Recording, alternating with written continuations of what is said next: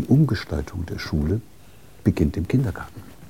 Und zwar mit den Eltern und den Trägern von Kindereinrichtungen, die sich dazu entscheiden können, dass das Wichtigste, was ein Kind aus dem Kindergarten mit ins Leben hinausnehmen sollte, diese ungebändigte und ungezügelte Freude am eigenen Entdecken und Gestalten ist. Das bringen Sie auch in Verbindung mit dem Thema Werkstätten. Also Sie, Sie würden an der Stelle auch sagen, das geht in Werkstätten oder am besten in Werkstätten oder auch ich ganz anders. Ich halte die oder? ganze lange Rede nur deshalb, weil ich von Ihrem ah. Konzept ziemlich überzeugt okay. bin. Okay, ja. das freut mich sehr.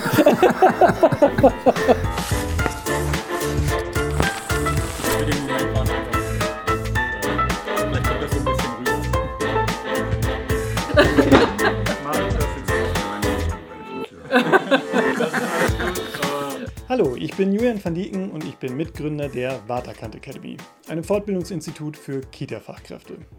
Wir beschäftigen uns schon seit Jahren mit der Frage, was führt in der Praxis zu guter Bildung? Dazu haben wir Gerald Hüther zu einem Gespräch eingeladen.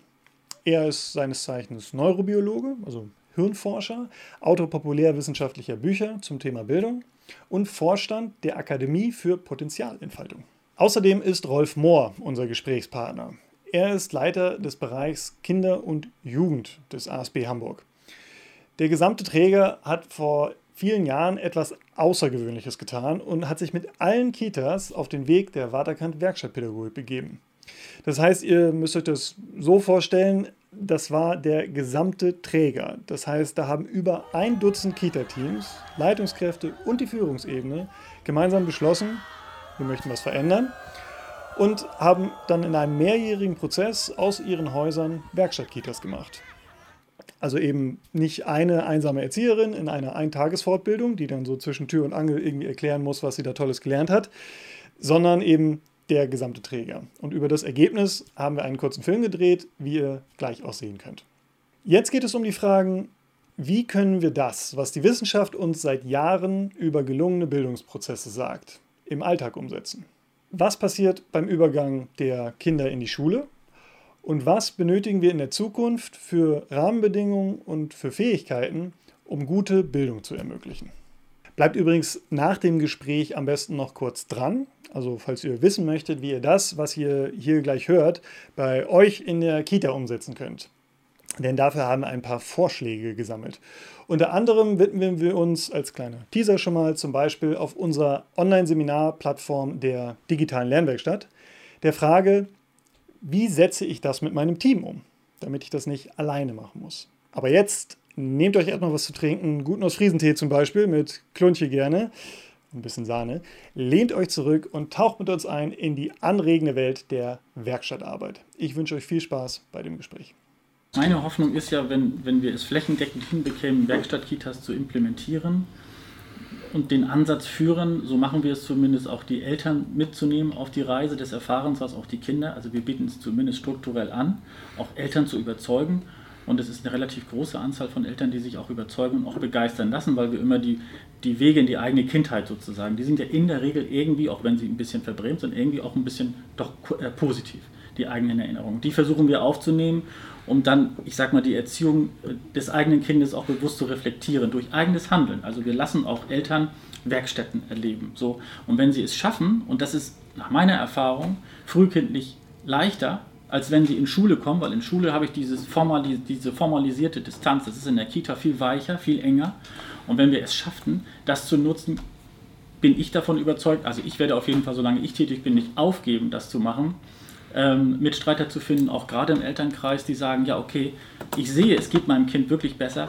Es kommt gestärkt aus diesem System Kita, weil ich glaube nicht, dass Gruppenkind-Kitas besser vorbereitet in die Schule gehen als Kitas, äh, als Kinder, die aus unseren Kitas äh, kommen, weil ich die da schon in der Regel relativ selbstbestimmt und selbstbewusst empfinde. So finde ich auch eine wichtige Voraussetzung, um diesem Schulsystem irgendwie einigermaßen klar zu kommen.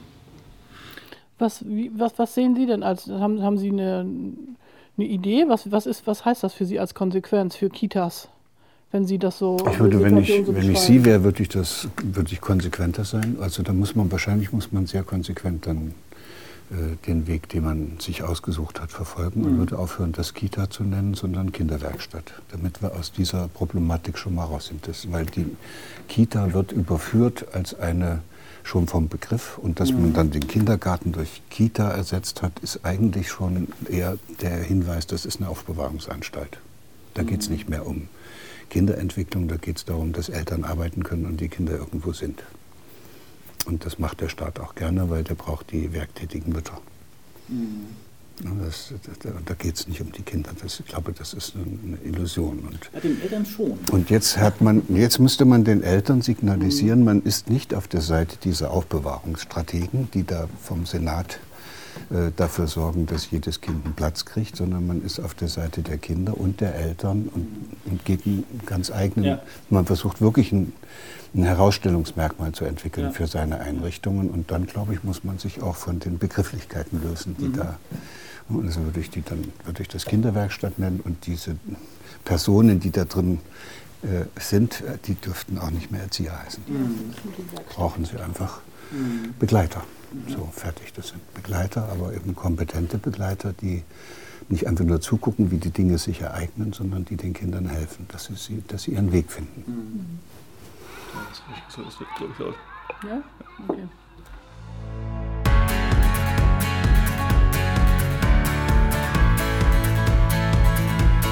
Die Räume der ASB-Kitas bilden. Yeah, Der Gestaltung unserer Räume messen wir große Bedeutung zu. Sie trägt maßgeblich dazu bei, was dort stattfindet und welche Möglichkeiten wir Kindern einräumen. Bei uns finden Sie ästhetische Werkstatträume, die als visuelle Buffets mit lecker präsentierten Materialien gestaltet sind. So findet jedes Kind das, was es für seine Entwicklung braucht. Eine vertrauensvolle Erziehungspartnerschaft mit Ihnen als Eltern ist für uns eine wichtige Voraussetzung für eine erfolgreiche Arbeit mit den uns anvertrauten Kindern. Ne? Tschüss, Mami. Vereinbaren Sie einen Besuchstermin mit unseren Pädagogen und machen Sie sich ein Bild von unseren Kitas. Wir geben Ihnen gern Einblick in unsere pädagogische Arbeit.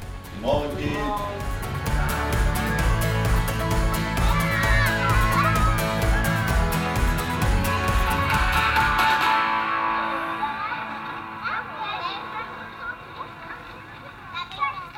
Super. Schön gemacht. Sogar mit der Drohne. Ja, ja genau. Inwendig lernen. Die Verbindung von Lernen und Spiel. Man sieht ja in diesem Film relativ deutlich, dass es auch dass es um das Thema Spiel geht und um das Thema Lernen geht. Wo ist da für Sie die Verknüpfung? Die Befürchtung von vielen ist ja, man würde wenn man nur spielt, nicht genügend lernen. Ich glaube, dass wir alle, ich glaube, dass wir alle eine äh, ziemlich quere Vorstellung von dem haben, was wir Lernen nennen.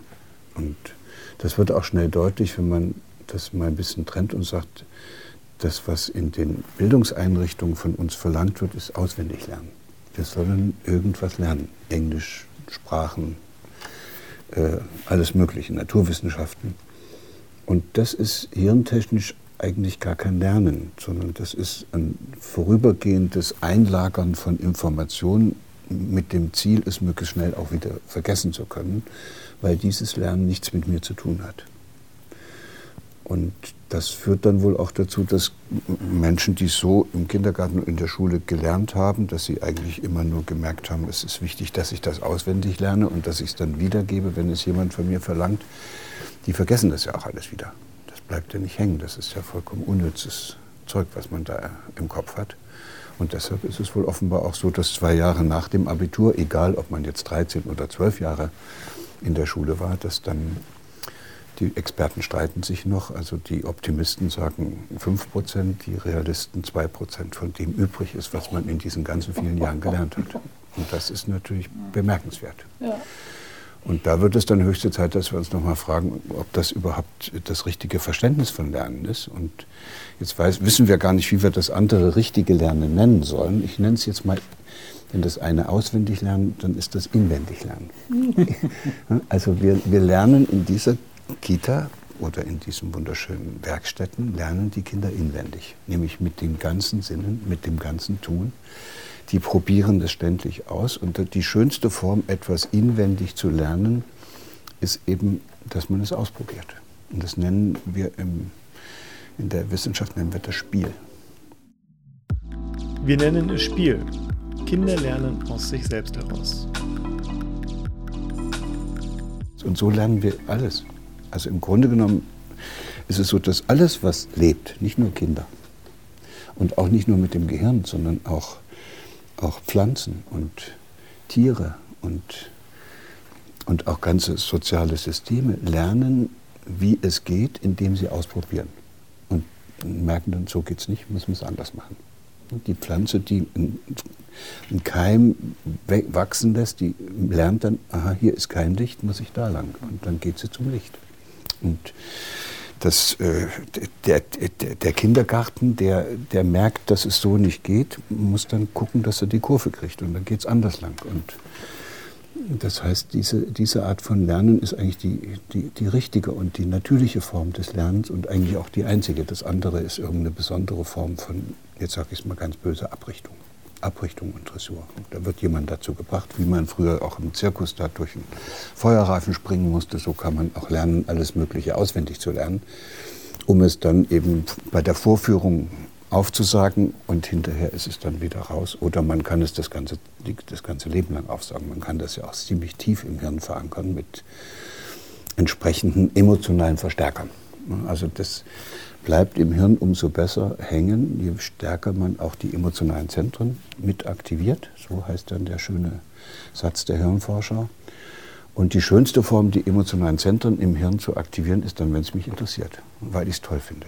Bei Kindern ganz besonders, wenn die sich für irgendwas interessieren, weil das auch ihrem inneren Talent, ihrem Ele die sind dann in ihrem Element. Und dann machen die das und dann ist die ganze Zeit da oben im Hirn dieses emotionale, dieser emotionale Bereich an und dann machen die das auch mit dem ganzen Körper. Das ist nicht nur mit dem Kortex wird da gelernt, sondern das ganze Kind lernt, von oben bis unten. Und das ist dann auch ein Lernprozess, der sitzt.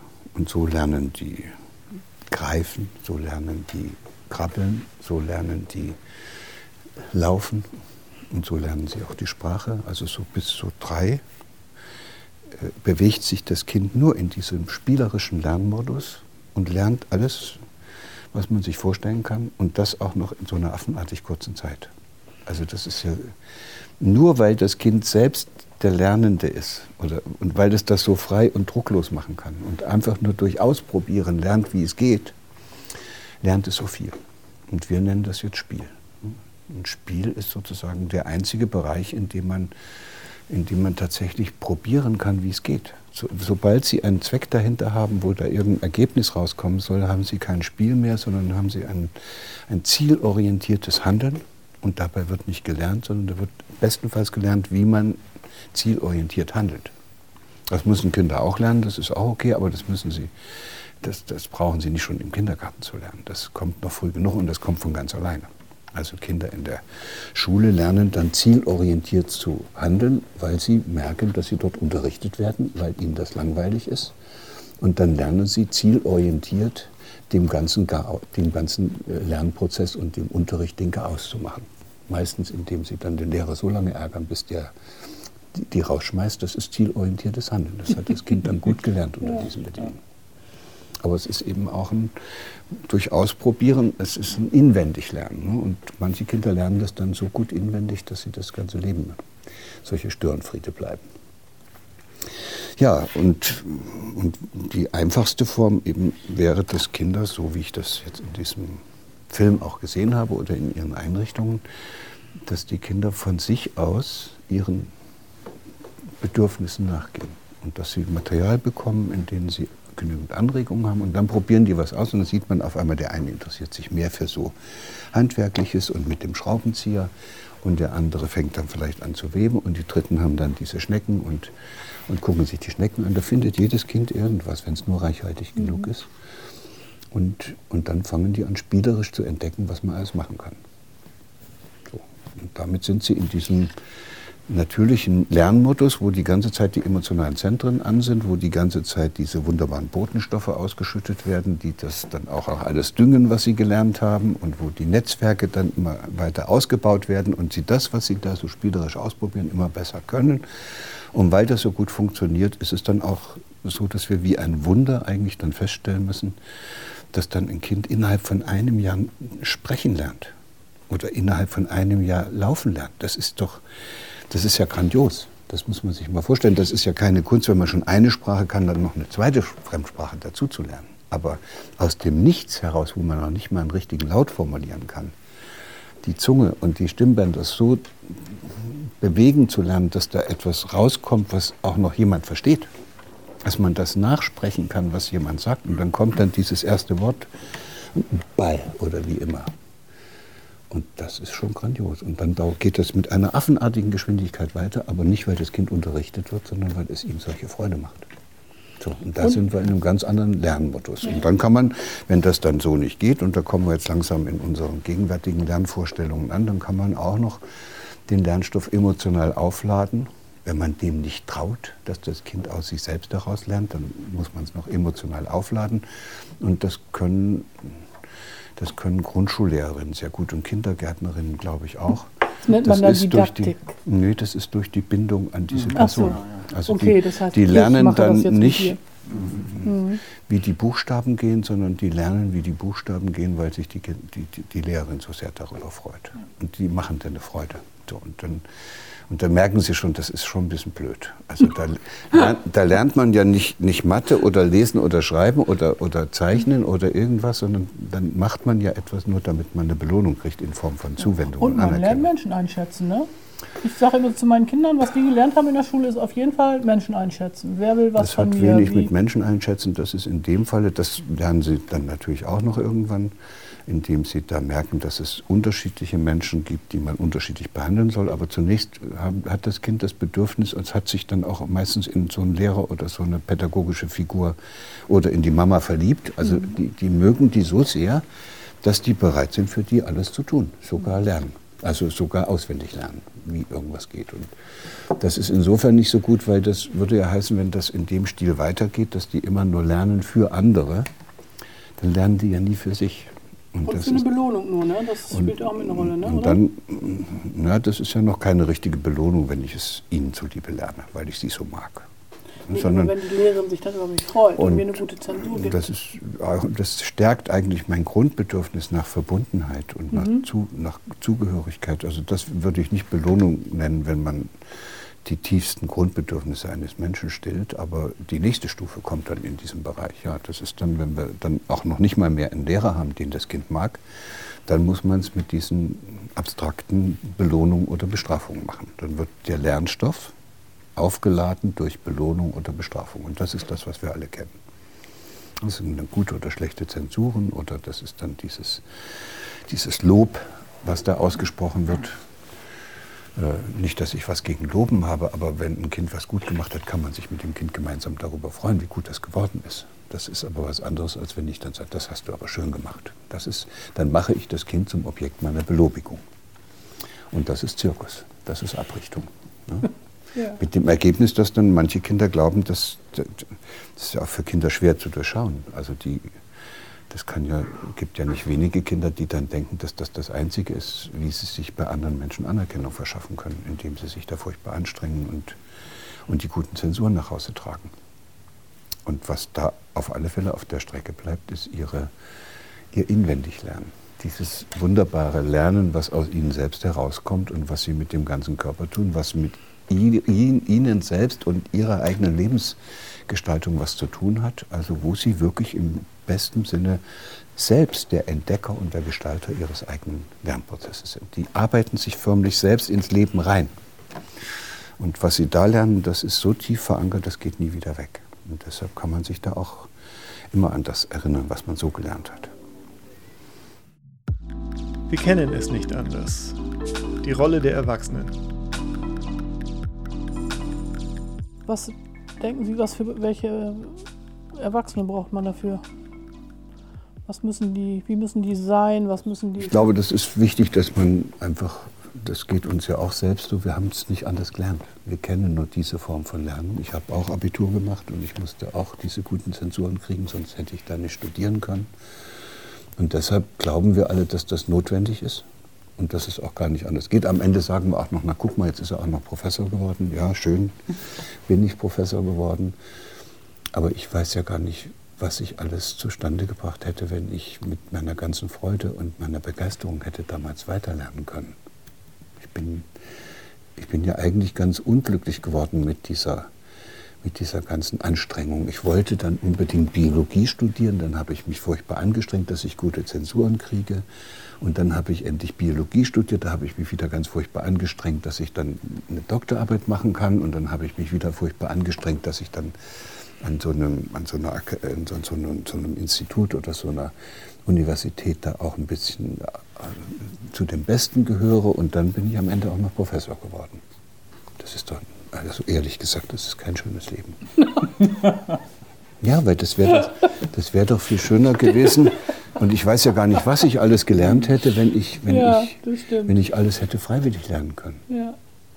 Also da gibt es zum Beispiel einen, der immer solche Filme dreht. Kieling heißt der. Der kommt übrigens aus derselben Stadt, wo ich herkomme, auch aus der DDR in Gotha.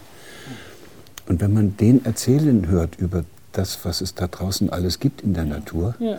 dann muss ich sagen, ich bin ein armseliger Biologe. Ja, ich weiß da nichts davon. Der kann mir das alles viel besser erklären. Und ich habe das studiert. Und er hat es nicht studiert. Er durfte einfach diese ganze Welt entdecken. Und das hat er auch gemacht, sehr konsequent. Das ist ein, ein richtiger Autodidakt, der inzwischen aber deutlich mehr weiß als jeder, der Biologie studiert hat oder Zoologie oder Botanik. Und da sieht man ungefähr, wo das hätte mit mir hinführen können, wenn ich nicht, wenn ich nicht durch Zensuren und äh, diese Abrichtungsprozedur Wenn die durchgehe. das nicht hätten studieren müssen, sondern vielleicht da die Leidenschaft dafür Ja. mehr entdecken können. Das war mal. Lebenskompetenzen für eine Gesellschaft im Wandel.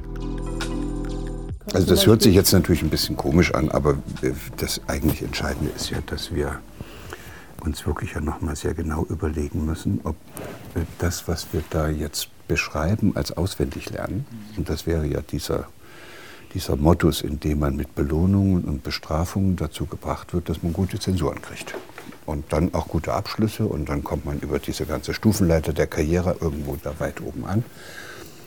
Und da behaupte ich jetzt einfach mal ganz frech, das war mal. Die Zeit ist vorbei, wo das so ging. Das, das wird es in Zukunft nicht mehr geben.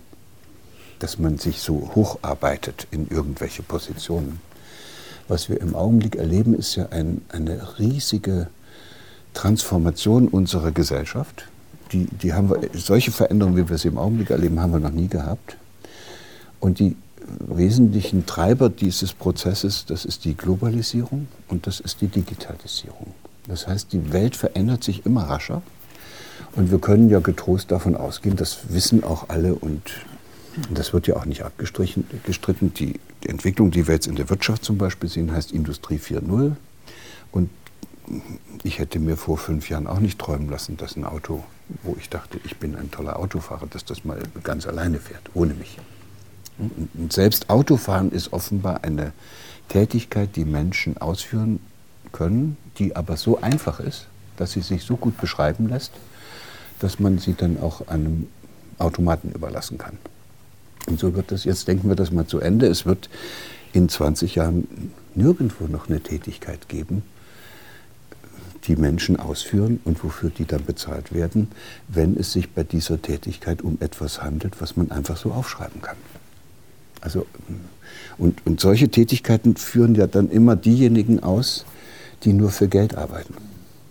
Also die ihren Dienst abarbeiten und sich dann für das bitter verdiente Geld was gönnen müssen.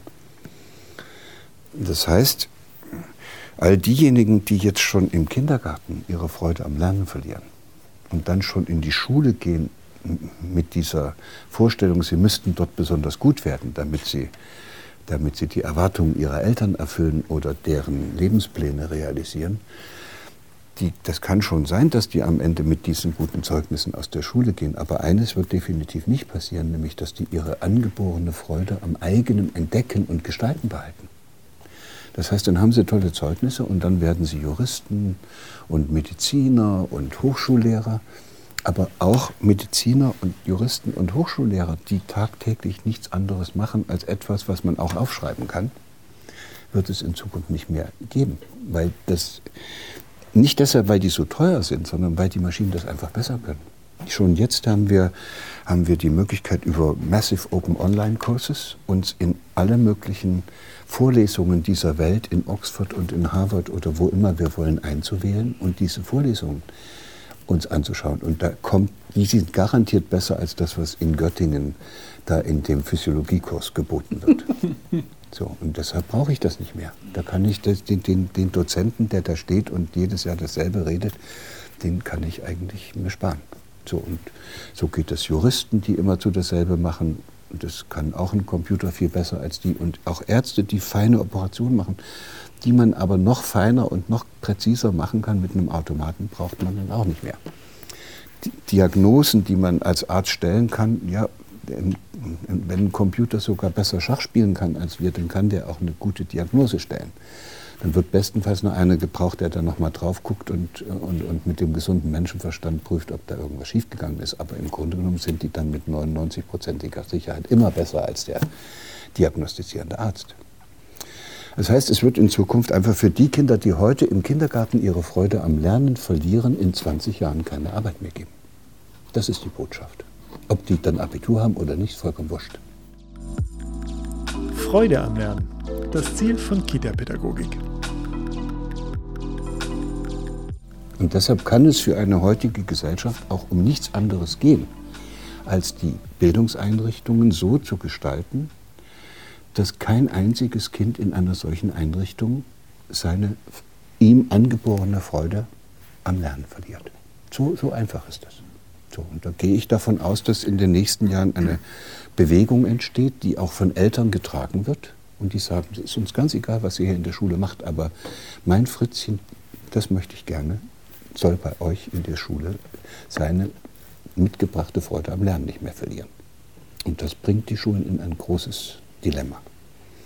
Und dann ist es umso schöner, wenn es Kindergärten gibt, in denen diese Freude am Lernen und diese, dieses, dieses, diese Begeisterung am eigenen Entdecken und Gestalten, wenn die Kinder das heute schon erleben können. Das werden dann Kinder, die, die lernen natürlich dann auch lesen und schreiben. Und wahrscheinlich auch lange bevor sie in die Schule gehen können, aber deshalb, weil sie alles lernen wollen. Das ist, dann ist das, was wir bisher in der Schule betreiben, dass wir denen was beibringen, das ist dann ein Nebenprodukt, dass die sich das aneignen, ihrer Begeisterung, ihrer Lernfreude. Und manchmal sieht man ja solche Kinder, die dann in dieser Lernfreude bleiben, weil es irgendwie geklappt hat. Und dann sieht man, das ist kein Kunststück, dass ein Kind mit dreieinhalb Jahren auf einmal schon lesen und schreiben kann. So weit geht es. Hm? Weil, weil es, das ist das Potenzial. Und, und das wird es aber nur lernen, wenn die Eltern und auch vielleicht die Leute im Kindergarten das völlig unwichtig finden, dass es das lernt sondern wenn die einfach das Kind dabei begleiten. Ja. Wenn die, ich kenne so, so Kinder, die haben Lesen dadurch gelernt, dass die immer wieder die Mama oder den Papa gefragt haben, was das für Autokennzeichen sind. Und dann haben Mama und Papa haben dann gesagt, das ist J für Jena, das ist B für Berlin. Die haben sich, die Eltern haben sich gar nichts dabei gedacht. Und der hat immer weiter gefragt. Und am Ende, plötzlich mit dreieinhalb Jahren, liest er den Schild vor. Warnhinweis steht da drauf. Und dann haben die Eltern gemerkt, der hat, der hat lesen gelernt, ohne dass es einer gemerkt hat. Und ohne dass es einer beabsichtigt hat. So, was soll ich denn jetzt mit so einem Kind machen in Zukunft? Weil der liest ja jetzt den anderen Kindern im Kindergarten die Märchenbücher vor. Und der liest jetzt auch Bücher über Vulkanismus und über, Astro über, über, über, Astronauten und wie man auf den Mond fliegt. Das weiß der dann alles, wenn der in die Schule kommt. Was soll denn in der Schule mit so einem Kind werden? Ungebändigtes Entdecken und Gestalten. Die Bedeutung von Werkstattpädagogik. Und wenn ich das zu Ende denke, heißt das, die Revolution der Schule, oder das muss man ja gar nicht Revolution nennen, die Umgestaltung der Schule beginnt im Kindergarten. Und zwar mit den Eltern und den Trägern von Kindereinrichtungen, die sich dazu entscheiden können, dass das Wichtigste, was ein Kind aus dem Kindergarten mit ins Leben hinausnehmen sollte, diese ungebändigte und ungezügelte Freude am eigenen Entdecken und Gestalten ist. Und, das da bringen Sie auch in Verbindung mit dem Thema Werkstätten. Also Sie, Sie würden an der Stelle auch sagen, das geht in Werkstätten oder am besten in Werkstätten oder auch Ich ganz halte anders. die ganze oder? lange Rede nur deshalb, weil ich von Ihrem Ah. Konzept ziemlich überzeugt Okay, bin. Ja. das freut mich sehr. Klar, Sie, Sie, Ja. Sie müssen die Kinder lassen. Ja. Ja, und, und wenn man merkt, dass ein Kind nicht richtig kann, also ich sage immer, wenn ein Kind nicht mehr unbekümmert, spielerisch herausfinden will, wie was geht, also wenn ein Kind aufhört zu spielen, dann, dann fehlt dem Kind was. Und da, glaube ich, müssen wir die Aufmerksamkeit drauf richten, dass wir schauen, wo ein Kind in einer solchen Werkstatt sich irgendwo nicht traut oder wo es nicht hingeht und warum es da irgendwo sitzt. Und, und dann hat es halt ein Problem. Und dann hat es keinen Sinn, jetzt mit Frühförderunterricht mit dem, über das Kind herzuziehen. Da macht man es ja noch mehr zum Objekt seiner Maßnahmen. Sondern muss man gucken, wo das Problem liegen könnte. Da müsste man mit den Eltern gemeinsam versuchen. Aber man wäre geleitet sozusagen durch das gemeinsame Anliegen. Wir wollen herausfinden, was dem Kind fehlt und was dann jetzt da, dafür verantwortlich ist, dass das Kind auf einmal nicht mehr frei und unbekümmert spielen kann. Wenn es das weiter könnte, würde es weiter lernen. Und dann braucht man auch keine Diagnostik, was dem Kind alles, was es alles noch nicht kann, sondern man muss nur gucken, dass es bloß nicht aufhört zu spielen. Und wenn ein Kind mal krank ist, dann weiß man ja, woran das liegt und das sieht man dann ja auch. Dann hören die auf zu spielen, dann wollen die sich einkuscheln und dann brauchen sie Zuwendung. So, aber anschließend sind sie wieder fit und dann erkennt man, dass, dass die wieder fit sind daran, dass die wieder loslegen. Und dann sind die wieder voll und ganz in ihrer Entdeckerfreude. Und da können wir im Augenblick gar nicht sagen, was da alles rauskäme, wenn ein Kind tatsächlich während der gesamten Zeit, bis es in die Schule muss, tatsächlich in diesem Modus bliebe, wo es immer zu was Neues entdeckt. Das, ist ja, das das Kind kann da wahrscheinlich zehnmal mehr lernen, als wir uns überhaupt vorstellen können. Wahrscheinlich kann man sich die ganze Grundschule sparen. Das könnte sein. Also eure Kinder können gleich überspringen, Ja, gut, ja. möglicherweise. So, aber der, der, der Schlüssel dafür ist eben, dass die Einrichtungen das als Angebot bereithalten und dass die Eltern sich entscheiden, von dieser Vorstellung abzulassen, mit der sie bisher rumlaufen, weil ihnen noch nie was anderes untergekommen ist. Sie kennen eigentlich nur diese Abrichtungsschulen und, und das heißt diese Art von Auswendiglernerei. Das Inwendiglernen wissen Sie auch, dass es das gibt, weil ab und zu machen Sie es ja noch. Aber das halten Sie eigentlich nicht für das Entscheidende. Dann müssen Sie, glauben Sie wieder, dass Sie nur dann was lernen, wenn Sie einen Kurs besuchen und eine Qualifikation ablegen. Und, und dann sagen Sie ja auch, guck doch mal, bei mir hat es doch auch geklappt. So tief verankert. Lernen mit Druck. So, das heißt, es ist so tief in den Gehirnen der Erwachsenen verankert, dass man nur mit Druck lernen kann und da- damit auch, dass das Lernen eigentlich kein freudvoller Prozess ist, sondern dass es etwas ist, was man muss. Ne, Da muss man durch. Und wenn man so anfängt mit diesem Denken, dann wird das auch jemand, der dann am Ende dieser Phase, wo er dann aus der Schule kommt, sagt, jetzt musste ich die ganze Zeit in die Schule und jetzt muss ich arbeiten. So, und da haben Sie die richtigen Kandidaten für diese Welt von morgen, die definitiv dort nichts mehr zu tun haben. Die werden keine Arbeit mehr finden. Dann kann man noch fragen, was machen wir denn dann mit denen allen? Aber das ist nicht mehr das Thema des Jetzt Kindergartens. Ist für mich ja noch die spannende Frage, weil ich ja mit den Erwachsenen arbeite. Also das heißt mit den Pädagogen, die dann mit den Kindern äh, zusammen sind und die die Begleitung machen. Ähm, was denken Sie, ist erforderlich, dass, mit, dass Erwachsene das können, das machen, was Sie beschrieben haben? Das hat Soll ja was mit einer Haltung Kindern gegenüber zu Soll ich es tun. Ihnen ganz ehrlich sagen? bitte, ja. Wir müssten die Kinder mögen. Ah. Sonst sollte man die Finger von lassen von diesem Beruf. Und, und es wäre auch nicht gut, wenn sie selbst durch schwierige Erfahrungen gegangen sind als Kind und sie jetzt die Kinder retten wollen. Das, dann macht man sie auch zum Objekt seiner Rettungsversuche. Also diejenigen, die die Kinder nicht mögen, haben dann sehr viel pädagogisches Wissen sich angeeignet und das kann sogar akademisch sein. Aber die neigen dann ja dazu, das Kind ständig zum Objekt der Bewertungen und der Belehrungen zu machen. Und ständig haben sie eigentlich so einen riesen Abstand zu dem Kind, weil, es, weil sie nicht mit dem Herzen bei dem Kind sind, sondern mit dem Verstand gucken, ob das Kind schon alles kann, was sie sich vorstellen. Also sie haben ein Bild vom Kind und das haben sie im Kopf und das Kind selbst, weiß ich gar nicht, ob sie das wirklich sehen in seiner Ganzheit. Also sie sind sehr mit sich selbst beschäftigt. Und das passiert jemand nicht, der Kinder mag. Und wie sehr das dann sich auswirkt auf die Kinder, da gibt es eine schöne Studie dazu. Da haben sie nämlich Kinder in Kindergärten gefragt, von wem sie am meisten lernen. Hm. Und wissen wer das ist? Der Hausmeister und die Köchin. toll, ja. die haben den Kindern was zu sagen. Ja. Die, die mögen meistens auch die Kinder und die nehmen sie auch, wie sie sind und wollen sie nicht zu irgendwas machen, behandeln sie nicht als, Subjekt, äh, als Objekte, sondern nehmen sie ernst zeigen ihnen, was sie da gerade machen, mit dem Rechen draußen im Garten, der Hausmeister oder mit dem Suppenlöffel im Kochtopf. Und dann fühlen sich die Kinder ernst genommen. Und da sind sie Subjekt. Und dann interessiert sie das, was da alles gerade gekocht wird und was der da draußen macht. Und von denen lernen sie dann auch so viel, währenddessen sie nichts von denen lernen, die in unseren pädagogischen Ausbildungsgängen gelernt haben, wie man anderen Kindern, wie man Kindern das Lernen beibringt. Das ist sozusagen etwas schwierig. Das heißt an der Stelle auch sowas wie, Sie, Sie brauchen jemanden, der, also, der was Echtes tut, also der selber was tut auch, ne? also wo ich gucken kann oder der eine Tätigkeit macht und mir sich nicht eine Beschäftigungstherapie überlegt für mich. Ich glaube ja, dass viele Kitas so, so äh, geschaffen sind, dass das Beschäftigungstherapie ist, was da gemacht wird. Morgens werden Marienkäfer-Schablonen ausgeschnitten, die dann an Darüber kleben. muss man vielleicht nicht ganz so lange reden, weil das sind ja dann auch keine Einrichtungen, in denen Bildung stattfindet, im Sinne von Selbstbildung, sondern das sind Aufbewahrungsanstalten. Und dort gehört dann auch die Beschäftigungsmöglichkeit hin, wo Kinder einfach beschäftigt werden, damit man Ruhe hat. Und das muss man dann aber so sagen. Und daher kommt ja dann auch der Name Kita. Ne?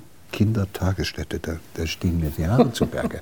Da, da hat also man sozusagen offen zugegeben, dass man äh, die Kinder in eine Tagesstätte bringt. Ja. Also Lernwerkstatt, ja, toll. So, und dann wird es dann etwas schwierig, wenn man, wenn man junge Menschen, die sich für so einen Beruf interessieren, so begleiten möchte, dass die dann auch wirklich kompetent werden, weil das ist ja die andere Seite. Es nützt ja nichts, ein Kind zu mögen, wenn man von Tuten und Blasen keine Ahnung hat.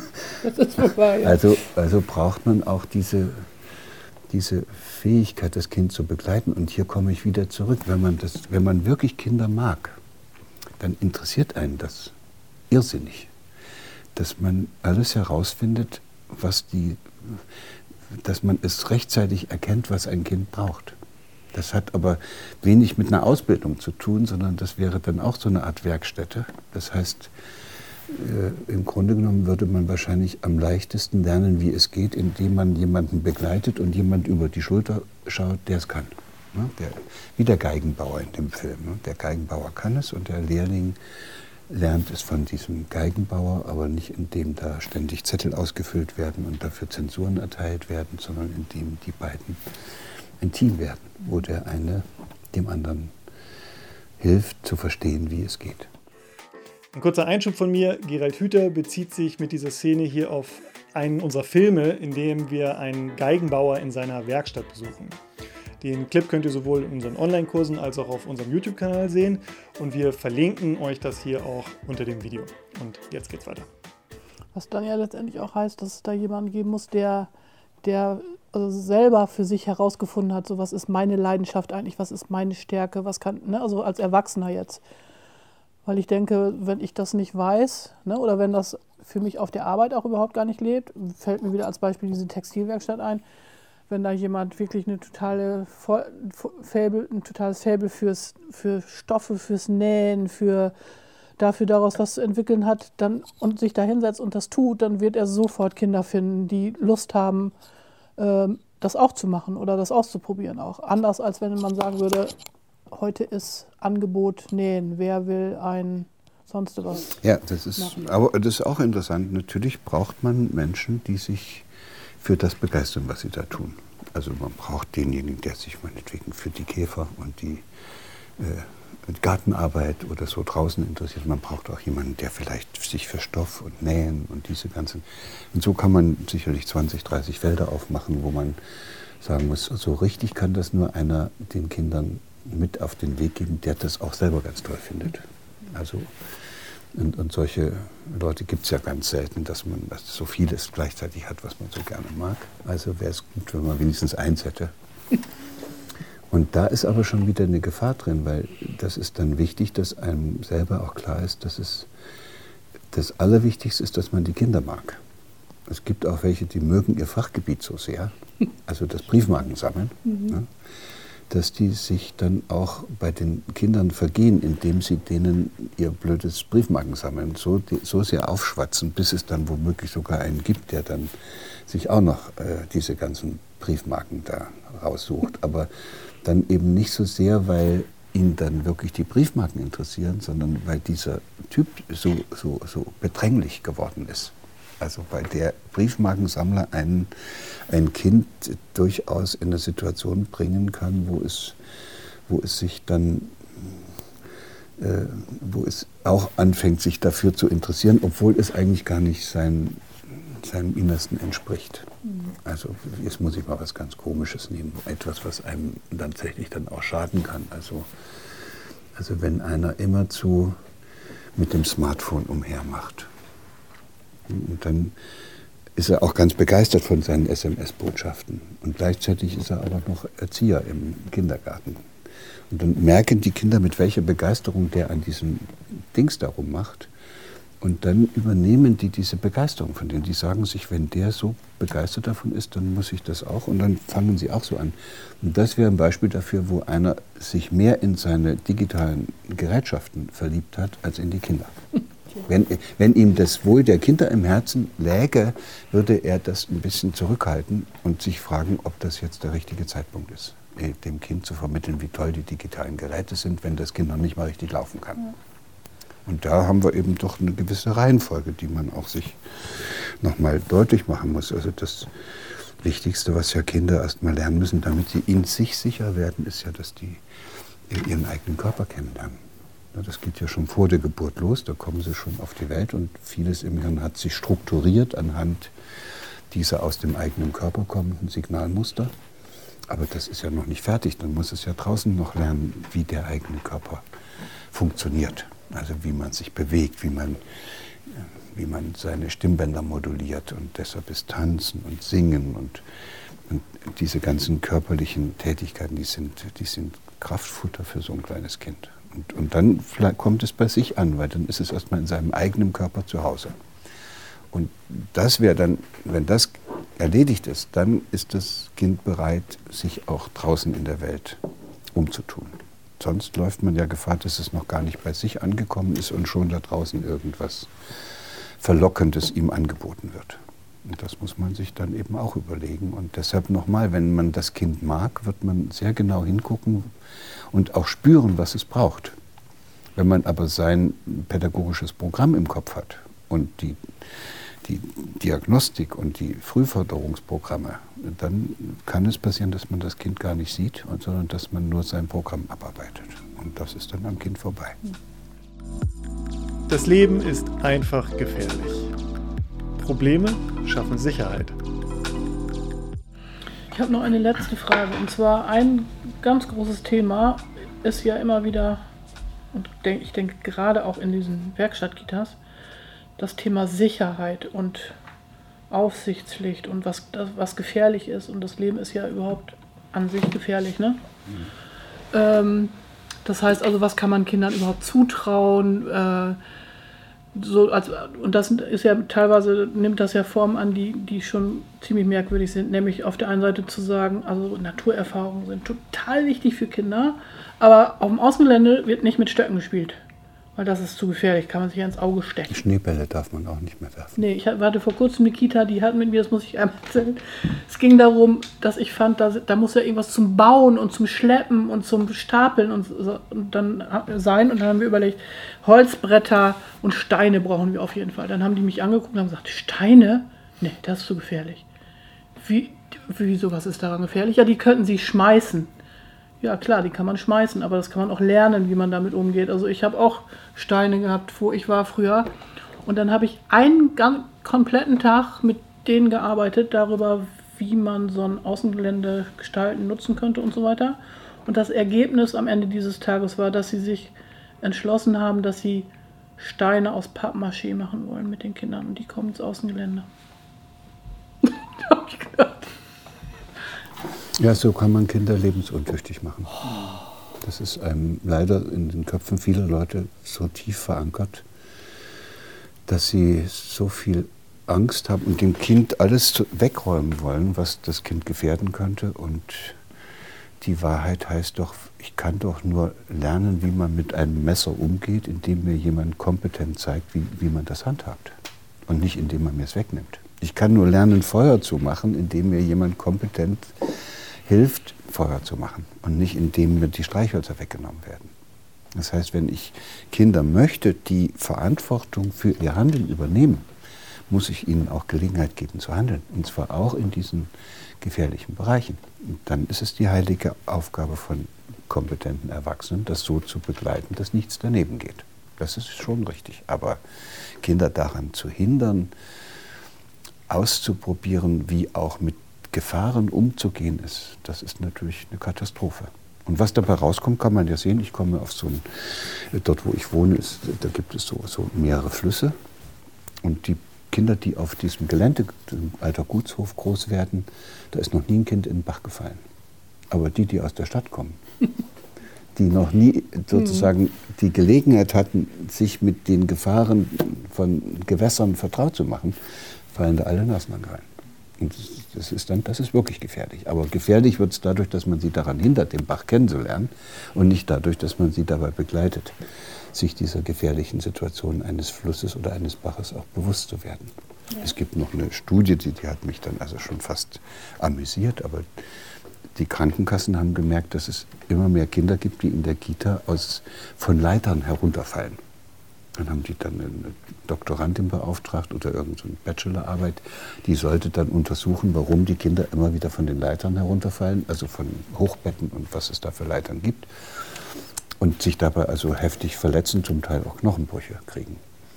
Und dann hat die das rausgekriegt. Und da habe ich gedacht, kann doch gar nicht sein. Die Kinder klettern sozusagen mit dem Gesicht in den Raum. Schauend, klettern mhm. die von der Leiter runter. Gott. Und dann hat sie gesagt, warum macht ihr denn das? Wir konnten die Kinder auch nicht sagen, dann hat die das beobachtet. Und es liegt daran, dass Mama oder die Kindergärtnerin ständig so da unten steht und guckt, sodass sich das Kind notwendigerweise dieser Überwachungsperson zuwendet und dabei verkehrt rum die dieses Ding runterklettert. Mit dem Ergebnis, dass das Kind aus sich selbst heraus überhaupt nicht lernen kann, wie man richtig eine Treppe, also eine Leiter runtersteigt. Mhm. Das ist, also wir, wir mit dieser Vorsicht hindern wir die Kinder daran, die für sie entscheidenden Erfahrungen zu machen. Ja. Der Höhepunkt dieser ganzen Geschichte ist eine Kindergärtnerin aus Wien, die mich anrief und sagte, jetzt haben wir da auf dem Hof ist sowieso schon alles betoniert auf unserem Kindergarten. Aber es gab da immer so einen wunderschönen Baum, so einen Kletterbaum, der war so schräg gewachsen. Es sind alle Kinder immer auf diesem Kletterbaum herumbetont. Und dann ist natürlich mal irgendwann ein Mädchen und Junge runtergefallen und hat sich dann auch vielleicht ein Bein gebrochen oder verstaucht. Der Vater war Jurist und am nächsten Tag war der Baum weg. Behördliche Anordnung ist zu gefährlich. Ja. Das war das einzige Gerät, auf dem die lernen konnte, wie man klettert. Ja, jetzt kommen nur noch Kinder aus diesem Kindergarten, die nicht ja. mehr wissen, wie man auf den Baum kommt und die sich alle die Beine dabei brechen. Ich kenne das hier aus St. Pauli, aus einer Kita. Da haben die auch so einen betonierten Innenhof.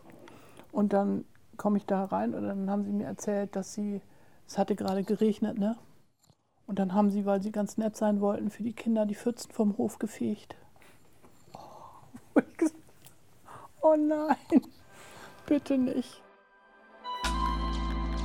Eigenverantwortung. Fähigkeiten für das 21. Jahrhundert. Ich, ich sage es nochmal in aller Deutlichkeit, wir, wir gehen in das 21. Jahrhundert und das wird ein Jahrhundert werden, in dem jeder Mensch Verantwortung für sein eigenes Leben übernehmen muss da wird es diese ganzen Versorgungssysteme in dieser Weise, wie wir sie mal kannten aus dem letzten Jahrhundert, die wird es nicht mehr geben. Da muss man sehen, dass man, dass man gesund bleibt, dass man sich um seine Gesundheit kümmert. Da muss man sehen, dass man sich mit etwas beschäftigt und etwas tut, was einem Freude macht. Da muss man seine Beziehungen zu anderen regeln. Und da muss man natürlich auch Verantwortung übernehmen für das, was man da so tut und auch für sich selbst.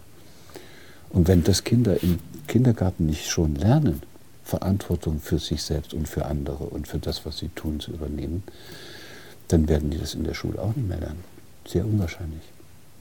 Und dann werden das solche, die dann sich in diesem Leben, wo es auf sie ankommt, wo sie dieses Gefühl von Selbstwirksamkeit brauchen, wo sie dieses Gefühl brauchen, ich bin jemand, bin zwar noch klein, aber ich habe doch ganz viele unterschiedliche Herausforderungen schon ganz toll gemeistert. Wenn das Gefühl nicht da ist, werden das lebensuntüchtige Menschen. Und da habe ich ein bisschen Angst davor, dass wir davon zu viele kriegen. Und mir tun auch die Eltern leid, die in dem guten Glauben, dass das wichtig ist für das Kind, dass es sich nicht verletzt, alles wegräumen, was dazu führen könnte, dass das Kind mal eine Gelegenheit hat, ein Problem zu lösen. Und wenn man keine Probleme hat im Leben, dann lernt man auch nicht, wie man sie löst. Also neurobiologisch heißt die frohe Botschaft, macht euren Kindern so viele Probleme wie möglich, damit die lernen, immer wieder neu diese verschiedenartigen Probleme zu lösen. Und das Einzige, wo ihr aufpassen müsst, ist, dass es nicht Probleme werden, die sie nicht bewältigen könnt, können. Da, da müsst ihr reingehen und müsst ihr aufpassen. Und wenn man jetzt fragt, und wo haben Kinder die größten Probleme und die vielfältigsten Probleme? Das ist, wenn die anfangen miteinander zu spielen. Das sind die Probleme immer da. Das geht nicht ohne Probleme. Da muss man sich miteinander einigen und da muss man auch gucken, wie der Turm gebaut werden muss, damit das rauskommt, was man da will. Und deshalb ist sozusagen das Spiel der ideale, die, bietet die ideale Gelegenheit, sich selbst als Problemlöser zu erkennen und die Erfahrung zu machen, dass man das toll hinkriegt. Deshalb stärkt das die Kinder derartig, wenn die frei und unbekümmert spielen können. Und wohlgemerkt eben ohne Anleitung, nicht mit diesen fertig vorgeformten, pädagogisch wertvollen Geräten, ja, weil die sind ja schnell langweilig. Das, womit die spielen, muss die Fantasie anregen. Je, je, je, je, einseitiger das zu benutzen ist, desto weniger ist das zum Spielen zu gebrauchen.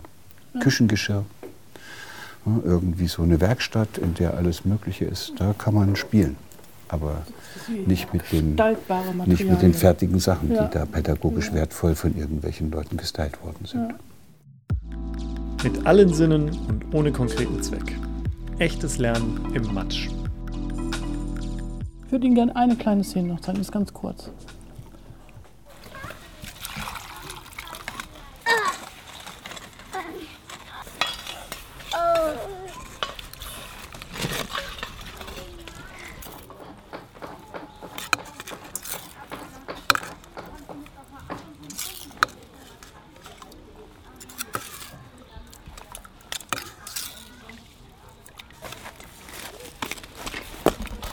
Das ist meine Lieblingsszene.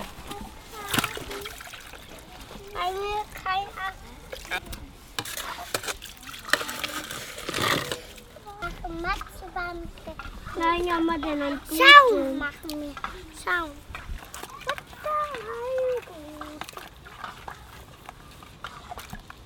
Hey, Niklas. Da nur ein Dudel. Da muss immer hin. Und das ist was gefressen. Sie. Alles dir. Da, dann aus hier dann. Und hier dann auch schon da. Ja, mit welcher Inbrunst. Ne? Ist das nicht genial? Mir geht das auch so, wo ich dann denke, davon könnten wir noch was lernen, ne? Die Erwachsenen, wenn wir das wieder hinkriegen. Ja. Es ist eben, ich glaube, dass man Beispiele dafür braucht, wo eine Kita, wo eine, eine Kinderwerkstatt so arbeitet und dann wirklich zur großen Überraschung aller Hamburger Kinder rauskommen, die nicht mehr in die Grundschule gehen können. Das wäre das Ziel. Ja, weil die das alles, weil die das, was die in der Grundschule ihnen beibringen wollen, eigentlich schon können. Das, ist, das muss das Ziel sein. Und das müsste man mit den Eltern auch so besprechen. Dass, ob sie sich auf so ein Wagnis einlassen, dass hier ein Kind kommt, was in der Schule eigentlich nicht mehr reinpasst, weil es zu viel weiß. Und da müsste man auch nochmal darüber nachdenken, wie man diese Entdeckerfreude von den Kindern so äh, wie man denen helfen kann, dass die auch das lernen wollen, was da in der Schule abgefragt wird. Also es wird sich nicht jeder für die Buchstaben interessieren. Wie kriegt man das hin, dass die trotzdem anfangen, sich für die Buchstaben zu interessieren?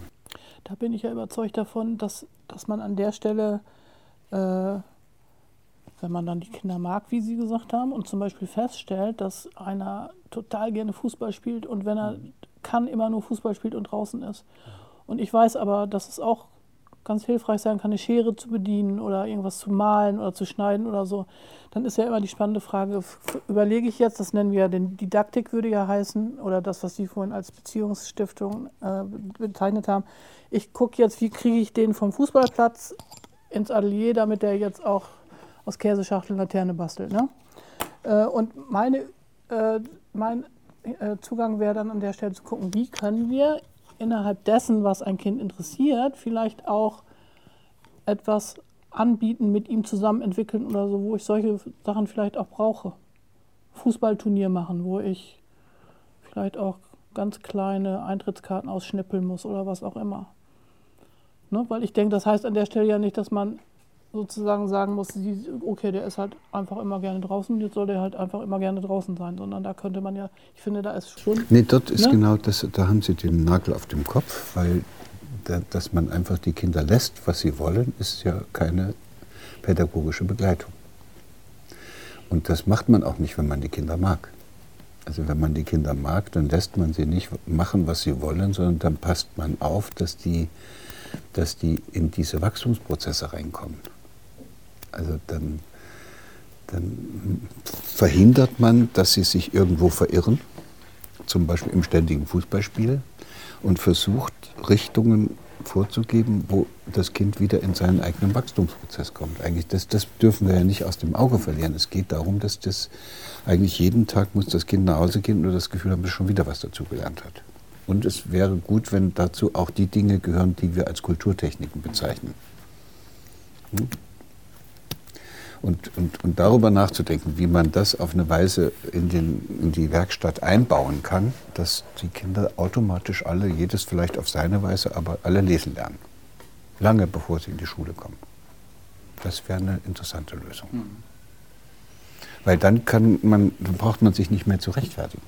Dann, dann macht es auch Spaß mit den Eltern. Dann kann man sagen, wir sind die Kita hier, wir legen nur Wert auf die mhm.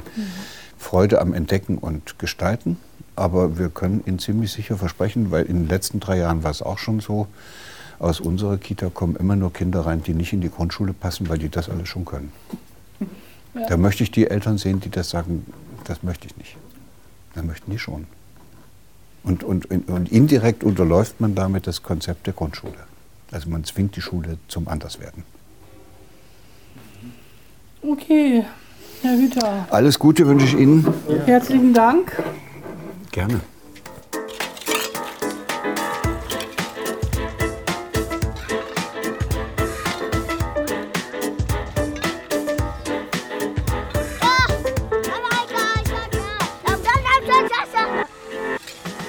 So, viel gehört. Und eine Frage schwebt natürlich über dem Ganzen. Was heißt das für eure Praxis? Unsere Antwort auf diese Frage ist die Waterkant Werkstattpädagogik.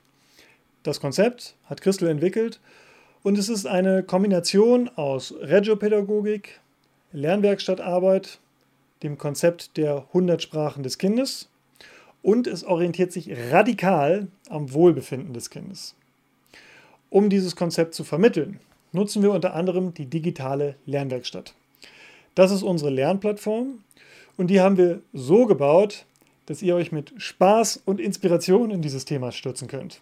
Das heißt, ihr werdet da keine abgefilmten Vorträge finden und auch kein Death by PowerPoint oder ähnliches, sondern da gibt es gute, vielfältige Seminare ähm, und sie werden auch schon von vielen tausend Kita-Fachkräften besucht. Auf waterkant-academy.com könnt ihr euch darüber informieren und das Kursangebot anschauen. Da findet ihr zum Beispiel was zum Thema Atelier, zur Tüfterwerkstatt, zur Naturforscherwerkstatt und natürlich zur konkreten praktischen Umsetzung. Gerald Hüther und die Akademie für Potenzialentfaltung solltet ihr euch auch unbedingt anschauen oder ihm persönlich auf Facebook folgen. Und ich habe mit ihm gesprochen.